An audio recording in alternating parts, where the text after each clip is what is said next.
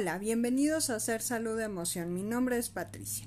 Recuerden seguirnos en nuestro canal de YouTube, en Facebook, en Instagram. Nos pueden encontrar también en las plataformas de Spotify, TuneIn, iTunes, Deezer y en Google Podcast. Bueno, quédense con nosotros. El tema de hoy, apego.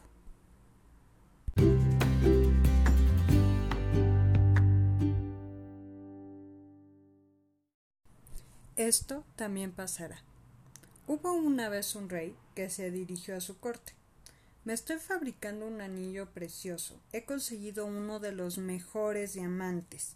Pero quiero que oculto en el anillo pueda haber un mensaje que me ayude en momentos de desesperación total, que ayude también a mis herederos y a los herederos de mis herederos. Tiene que ser un mensaje que quede debajo del diamante. Todos quienes escucharon esta petición del rey eran miembros de la corte, eruditos, sabios, gente que había escrito libros. Sin embargo, la tarea de hacer un mensaje de dos o tres palabras que quedara justo en el interior del anillo debajo del diamante no era una tarea fácil. Buscaron en libros, leyeron escritos y no encontraban nada. Entonces el rey se dirigió a un hombre anciano de la corte, que él quería y respetaba mucho, ya que había sido sirviente de su padre y que cuidó del rey cuando su madre murió. Entonces se dirigió al anciano y le preguntó. El anciano respondió Yo no soy erudito, yo no soy sabio, pero sí tengo el mensaje que quieres. Alguna vez conocí aquí en la corte a un hombre que como agradecimiento me dio un pequeño mensaje. Entonces el, el, hombre comenzó a escribir en un papel, lo dobló y se lo dio al rey. Solo que le dijo No lo abras, guárdalo con el anillo y ábrelo solo en momentos en donde ya no haya salida ábrelo solo cuando el momento lo amerite, cuando sientas que ya no hay opción. Como pasa en la vida, este momento no tardó en llegar. El reino fue invadido y el rey tuvo que huir en su caballo para salvar la vida. Cuando iba a trote por el camino, ya no había salida. Corría y corría y mientras escuchaba cómo se acercaban tras de él todos sus enemigos. Llegó a un precipicio y entonces si seguía iba a caer al fondo del valle, pero tampoco había forma de regresar, ya que los perseguían sus enemigos. Entonces, para un momento, sacó el anillo y sacó el papel y comenzó a leer el mensaje. Esto también pasará como arte de magia, todo aquello, todo ese barullo, toda esa persecución paró. Y de pronto ya nadie lo perseguía. Entonces el rey pudo tomar a sus hombres y volver a su reino para recuperarlo. Vino una batalla, recuperó su reino, encontró al anciano, y estaba contento, le dijo que lo habían logrado, estaba completamente feliz, y entonces el anciano se dirigió a él y le dijo nuevamente lee el mensaje. Y el rey no entendía por qué, por qué tendría que leer el mensaje ahora nuevamente, si todo ya estaba bien, si ese momento de desesperación ya había pasado, si habían ganado, si habían recuperado el reino, ¿por qué tendría que leer el mensaje nuevamente? El anciano le dijo, saca el mensaje. El rey sacó el mensaje sin entender realmente y leyó otra vez. Esto también pasará. Aún no entendía y vio al anciano. El anciano se le quedó viendo y le dijo tanto los momentos de desesperación como los momentos de mayor júbilo pasan, nada es permanente.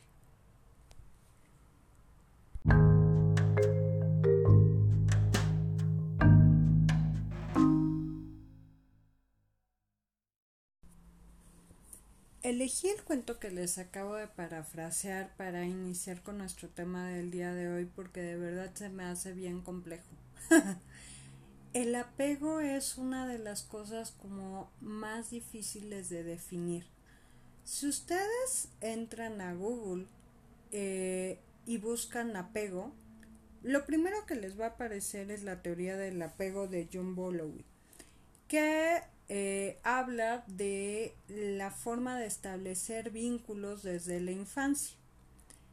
Es muy interesante y aporta mucho en el sentido de desde ahí podemos entender cómo nos relacionamos con las otras personas y que esa forma de relacionarnos con los demás tiene que ver con de la forma en la que nos relacionamos desde nuestro nacimiento, de hecho, y la manera en la que establecimos nuestro primer vínculo, ya sea con la madre o ya sea con el cuidador de referencia. Hago esta pequeña diferenciación y esta introducción porque, insisto, o sea, si ustedes meten la palabra apego es lo primero que va a aparecer en su buscador. Sin embargo, no es mi intención abordar desde ahí este tema. Más bien hablemos del apego de una forma más cultural.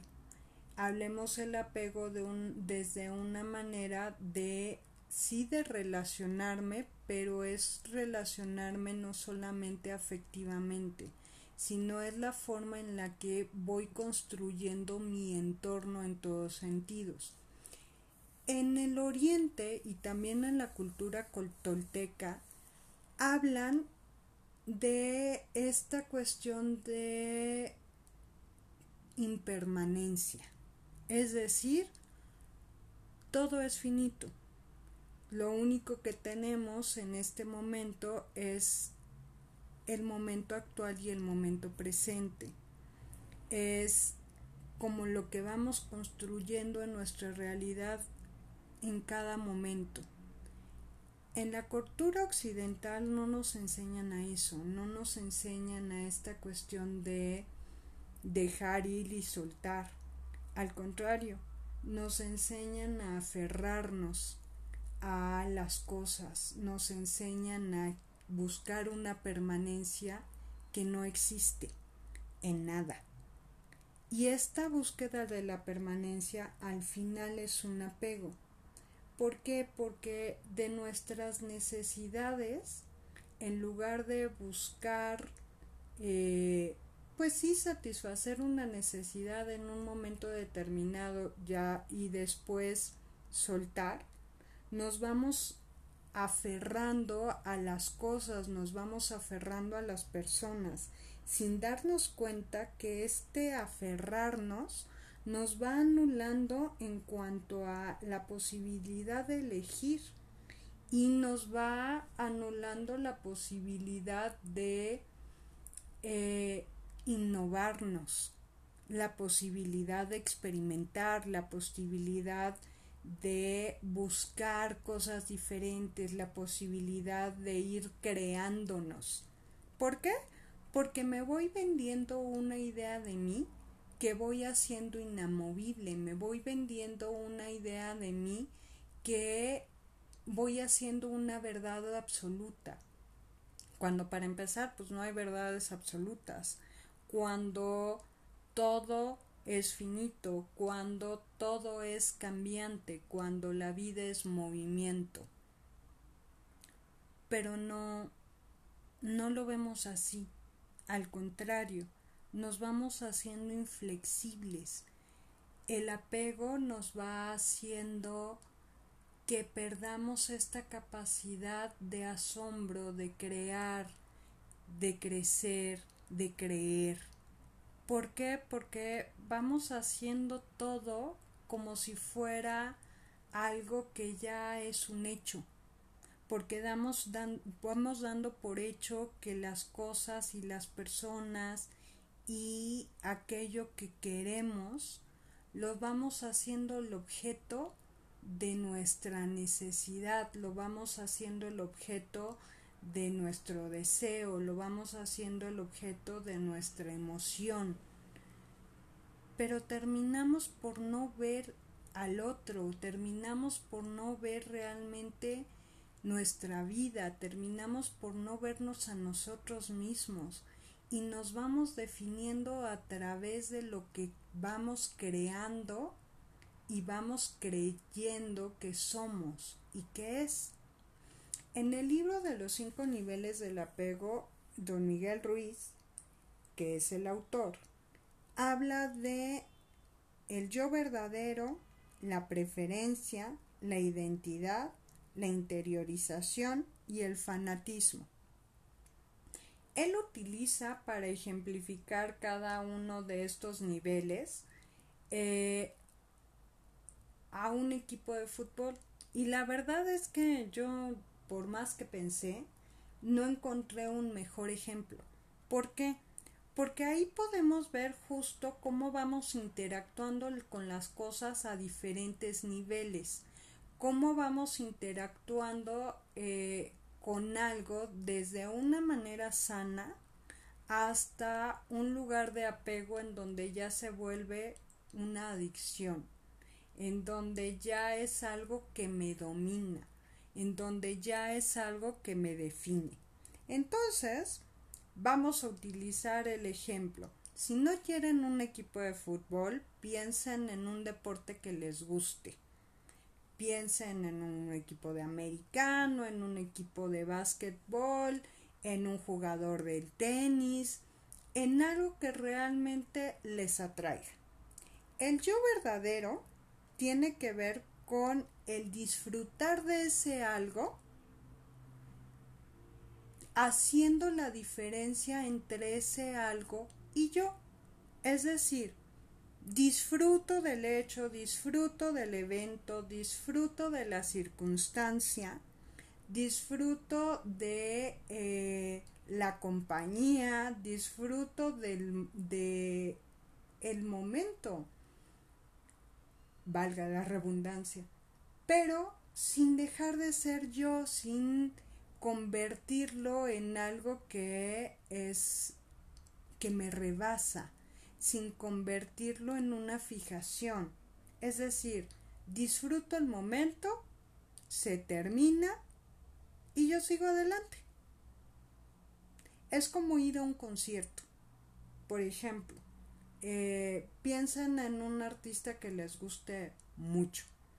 Van a ese concierto, lo disfrutan al máximo, se vuelven locos, gritan, cantan. Termina el concierto, se acabó. Se cierra la experiencia y sigo adelante. No afecta mi vida ni para bien ni para mal lo disfruté, lo viví, lo convierto en experiencia y me voy. Cierro. Después está el segundo nivel del apego, al cual se refiere como la preferencia. Ahí sí me involucro, pero no dejo de ser yo. Es decir, puedo ir al concierto, puedo comprar una camiseta a lo mejor, y me pongo la camiseta, disfruto al máximo el concierto, lo vivo intensamente, llego a mi casa, me quito la camiseta, se lava, la guarda, listo. Ahí ya hubo una preferencia. Tan hubo una preferencia que compré una camiseta de la persona a la que fui a ver pero no trasciende más allá. En el momento en el que llego a mi casa, me quito la camiseta, tal vez hable con alguien de mi experiencia en el concierto y se lo recomiende. Pero no va más allá. Eso no va a cambiar mi vida, eso no va a cambiar la relación con la persona, aunque me diga que le gusta o no le gusta la persona el concierto al que fui, este, aun cuando haya ido al concierto y no haya sido este lo mejor que haya visto en la vida y para mí sí lo fue, no va a cambiar ni va a afectar nada. Simplemente fue algo que disfruté tanto que incluso me compré, me compré una playera del artista. Listo. ¿Por qué? Porque pues decidí que tengo una preferencia por ese artista, porque decidí que es algo que me llenó como para comprar una playera, como para hablar con alguien acerca e intercambiar puntos de vista acerca de ese concierto y no va más allá. Eso sería la preferencia. La identidad. Ahí ya tiene que ver con una cuestión de identificación con el otro o con aquello a lo que eh, me estoy refiriendo.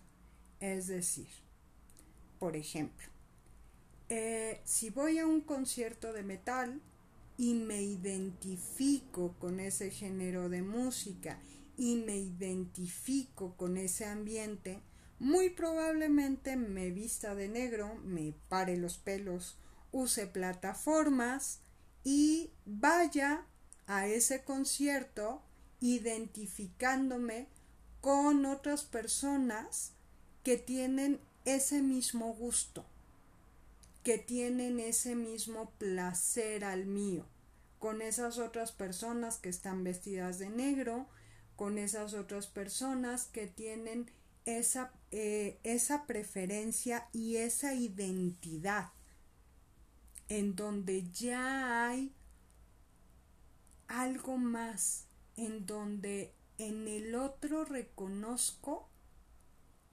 algo mío, en donde hablo con una persona que también fue a ese concierto, que también lo disfrutó, que también lo vivió, que también se emocionó y que comparto con esa persona algo que es un gusto con el cual tenemos una relación, con el cual nos identificamos, con el que tenemos un punto de partida de comunicación, con el que tengo algo en común. Ahí hay una identificación. ¿Por qué? Porque ya estoy buscando a, a alguien o algo que tiene simbolismos similares a los míos, con los cuales me identifico. Ahí todavía no hay tema, porque sí, sí me identifico, sí, sí prefiero estar con quien este tiene como los mismos simbolismos que yo porque me siento más cómodo. Sin embargo, todavía acepto a quien no le gusta el metal, todavía acepto al que no al que le gusta el metal, pero tampoco se viste de negro ni se ni tiene simbolismos tan apegados como los míos. Y todo puede fluir. Todavía hay un intercambio en, desde la diferencia y desde lo común. Después ya está la interiorización, en donde aquello que identificas o con lo que te identificas ya lo haces parte de tu identidad. Ya empiezas a creer que eso es lo que eres. Ya empiezas a verte a través de eso. Es decir, ya no ya empiezas a no admitir la diferencia ya empiezas a no sentirte cómodo con las personas que no comparten tus símbolos. Ya empiezas a sentirte incómodo con aquel que ve diferente las cosas, con aquel que no tiene la misma pasión, con aquel que no le gusta el metal, por ejemplo. Ya lo ves raro, ya no te sientes cómodo, ya empiezas a defender tus símbolos, tu postura, por encima de los símbolos y el pensamiento y el sentir del otro. Ya empieza a perderse el respeto, ya empieza a perderse esa individualidad y ese derecho de elección. Ya empiezas a perder esa identidad y ese verte a ti mismo porque ya empiezas a verte a través de esos símbolos, ya empiezas a verte a través de esos gustos, ya empiezas a confundir eso que te gusta con quién eres, eso que te gusta con lo que eres, ya empiezas a definirte a través de eso, como si el metal, en este ejemplo, fuera realmente lo que eres. Recuerdo que tuve una etapa así, precisamente, en donde sí, este, después de pasar por ser completamente popera y boy band, este, pasé a esta faceta oscura, no sé si todo el mundo la tenga, yo la tuve, en donde mi mayor identificación en la música era el metal y sobre todo el gótico. Quien conozca Lacrimosa, bueno, yo era fan de, la, de Lacrimosa, de Theater of Tragedy, de muchas bandas así. Y no es que hoy deje, haya dejado de gustarme, no, sí, sí me gusta. La diferencia es que en ese momento de mi vida si bien no me vestía de negro, sí me volví intolerante con aquellas personas que no compartían ese gusto.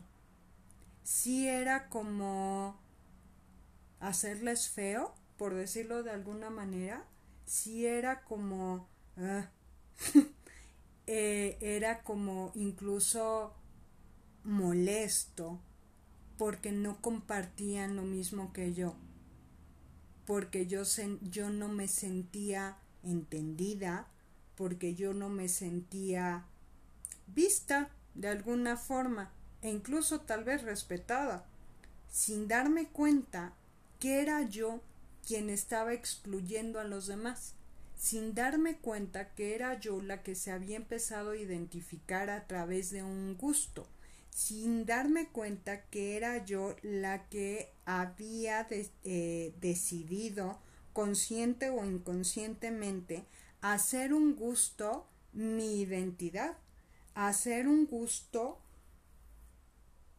mi forma de pensamiento, rechazando cualquier otra posibilidad o cualquier otra opción, incluso llegando a imponer un gusto, llegando a imponer una filosofía, en donde pues de alguna manera discriminaba a aquellos que no compartían mi forma de pensar, que no compartían mi gusto, que no compartían mi necesidad de ese momento. Pero hasta dónde la necesidad se convierte en necedad. Hasta dónde es una necesidad el sentirte parte de algo y hasta dónde llega a ser una necedad, hasta dónde llegas ya a aferrarte a ese algo de lo que quieres ser parte. Y desde ese lugar entonces te cierras a cualquier otra posibilidad desde ese lugar te rigidizas, desde ese lugar te vuelves como un pequeño búnker en donde no dejas que nada entre ni que nada salga. Y ese, ese es un problema. ¿Por qué? Porque al no dejar que nada entre y que nada salga, tarde o temprano se agota. Tarde o temprano deja de tener que intercambiar, deja de tener que aportar. ¿Por qué? Pues porque ya no hay nada más, porque ya no hay construcción, porque ya no hay cuestionamientos, porque ya no hay posibilidades. Y ese lugar es a lo que llaman interiorización o que es esta parte en donde nos clavamos con la identificación, en donde ya vemos como algo que ya no es cuestionable, que puede ser una religión, que puede ser un partido de fútbol, que puede ser un partido político, que puede ser una idea, que puede ser una forma de vida, que puede ser lo que quieran. Les di como ejemplo la música, pero ¿desde dónde ven ustedes la vida que les resulta inamovible, que dejaron de ser o más bien de hacerse preguntas acerca de puede ser que haya otra posibilidad, puede ser que haya otra manera de ver esto, puede ser que esto pueda tener otra manera de verse o de hacerse? ¿En qué cosas ustedes han perdido esta capacidad de cuestionamiento? Esta flexibilidad de aceptar algo diferente. Esta flexibilidad de probar. Digo, a mí me pasó con la música durante muchos años e incluso con los libros. Por favor, o sea, yo no podía leer otra cosa que no fuera Milán Kundera. Libros, libros bonitos. Cosas súper pesadas que me aportaron muchísimo y me siguen aportando, sí, por supuesto. Y que me siguen encantando, sí, claro. Pero también es cierto que hay otras cosas que aportan un cuento, por ejemplo, como el que les parafraseé, medio les leí, les conté. Un cuento puede aportar muchísimo, una novela puede aportar muchísimo, pero cuando me identifico con un algo, lo que sea, ya no doy chance a esa posibilidad, ya no doy opción a que haya algo más que me aporte. Y es triste, ¿Por qué? Porque el único que se está negando esas posibilidades soy yo. Por último tenemos el fanatismo.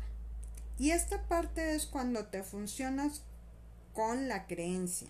Es decir, este concepto se vuelve más importante que cualquier experiencia, se vuelve más importante que tú.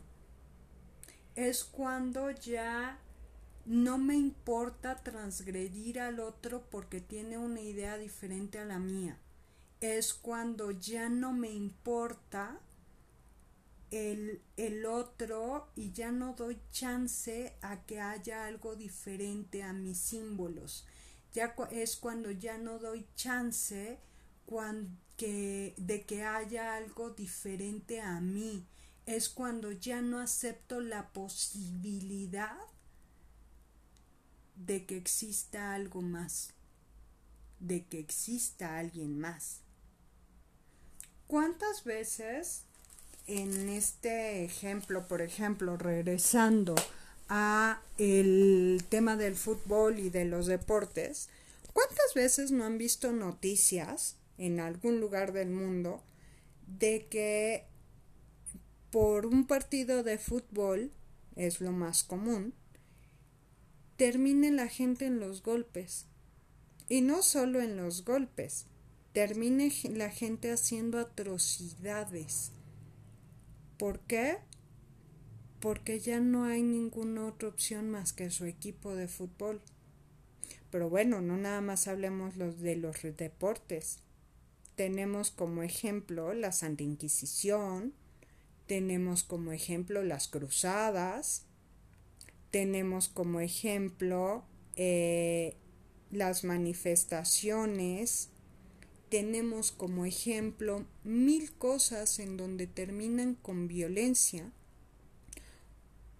por defender, y lo pondría entre comillas, una idea, por defender una perspectiva, por defender una ilusión.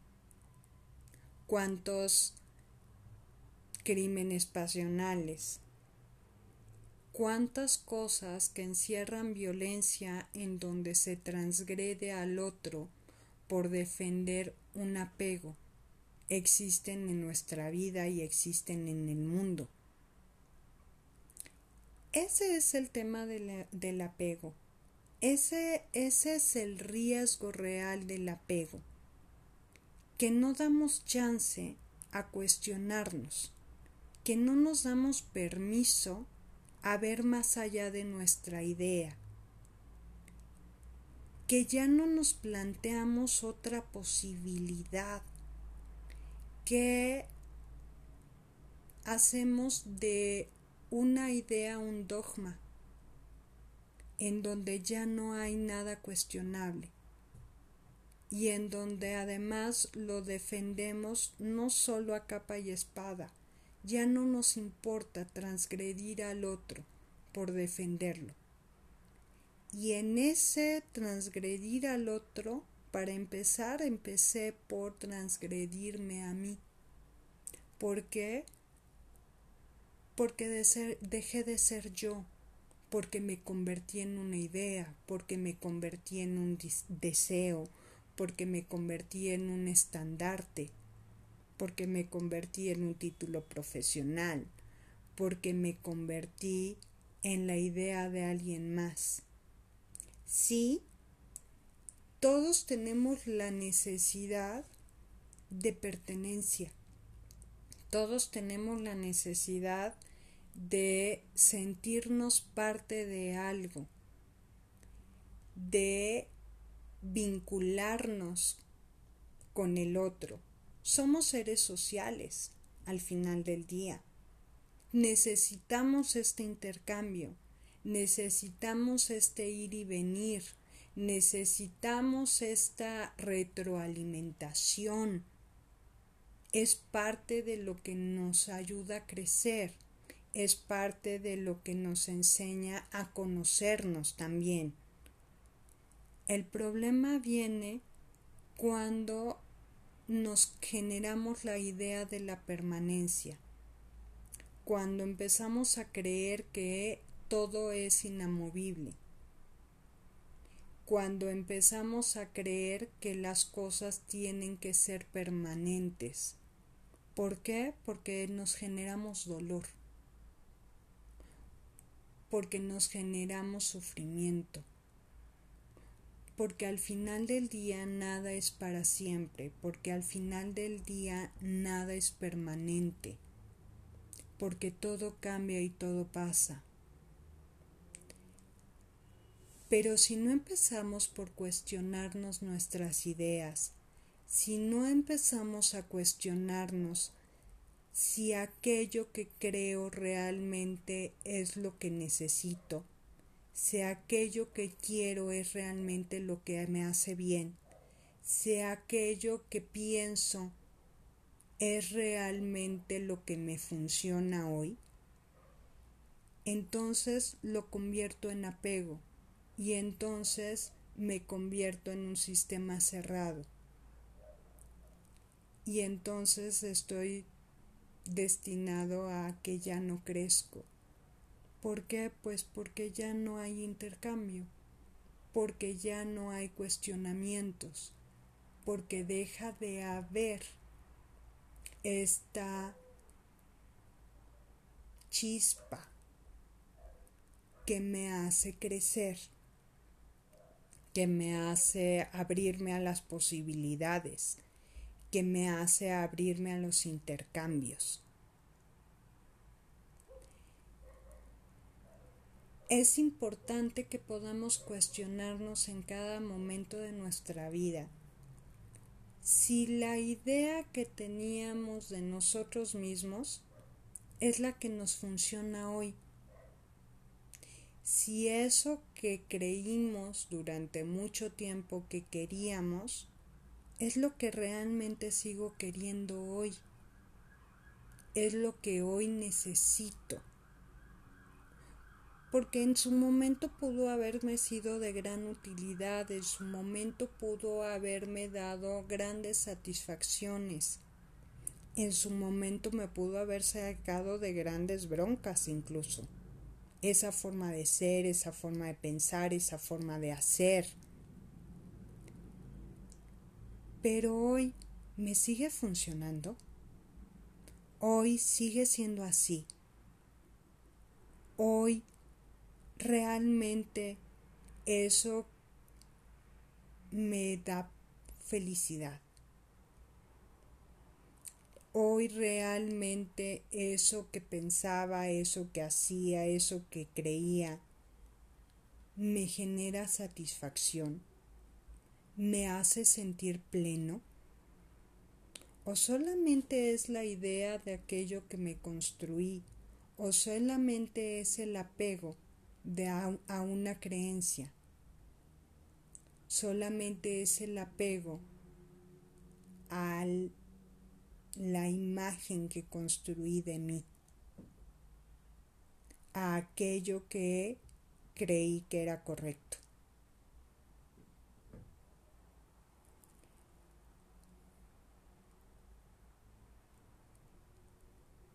Tal vez este es el podcast en donde los dejo con más dudas que respuestas. Y si la intención de este podcast en específico es cuestiónate. Pregúntate. ¿Eso que creo de mí es realmente lo que quiero ser hoy? ¿Eso que decidí hacer con mi vida es realmente lo que hoy quiero? ¿Eso que creí que me hacía feliz es realmente lo que quiero en este momento? ¿Realmente me da paz? ¿Realmente me llena? ¿O solamente es un apego? ¿Solamente es una creencia? Los dejo con esta frase.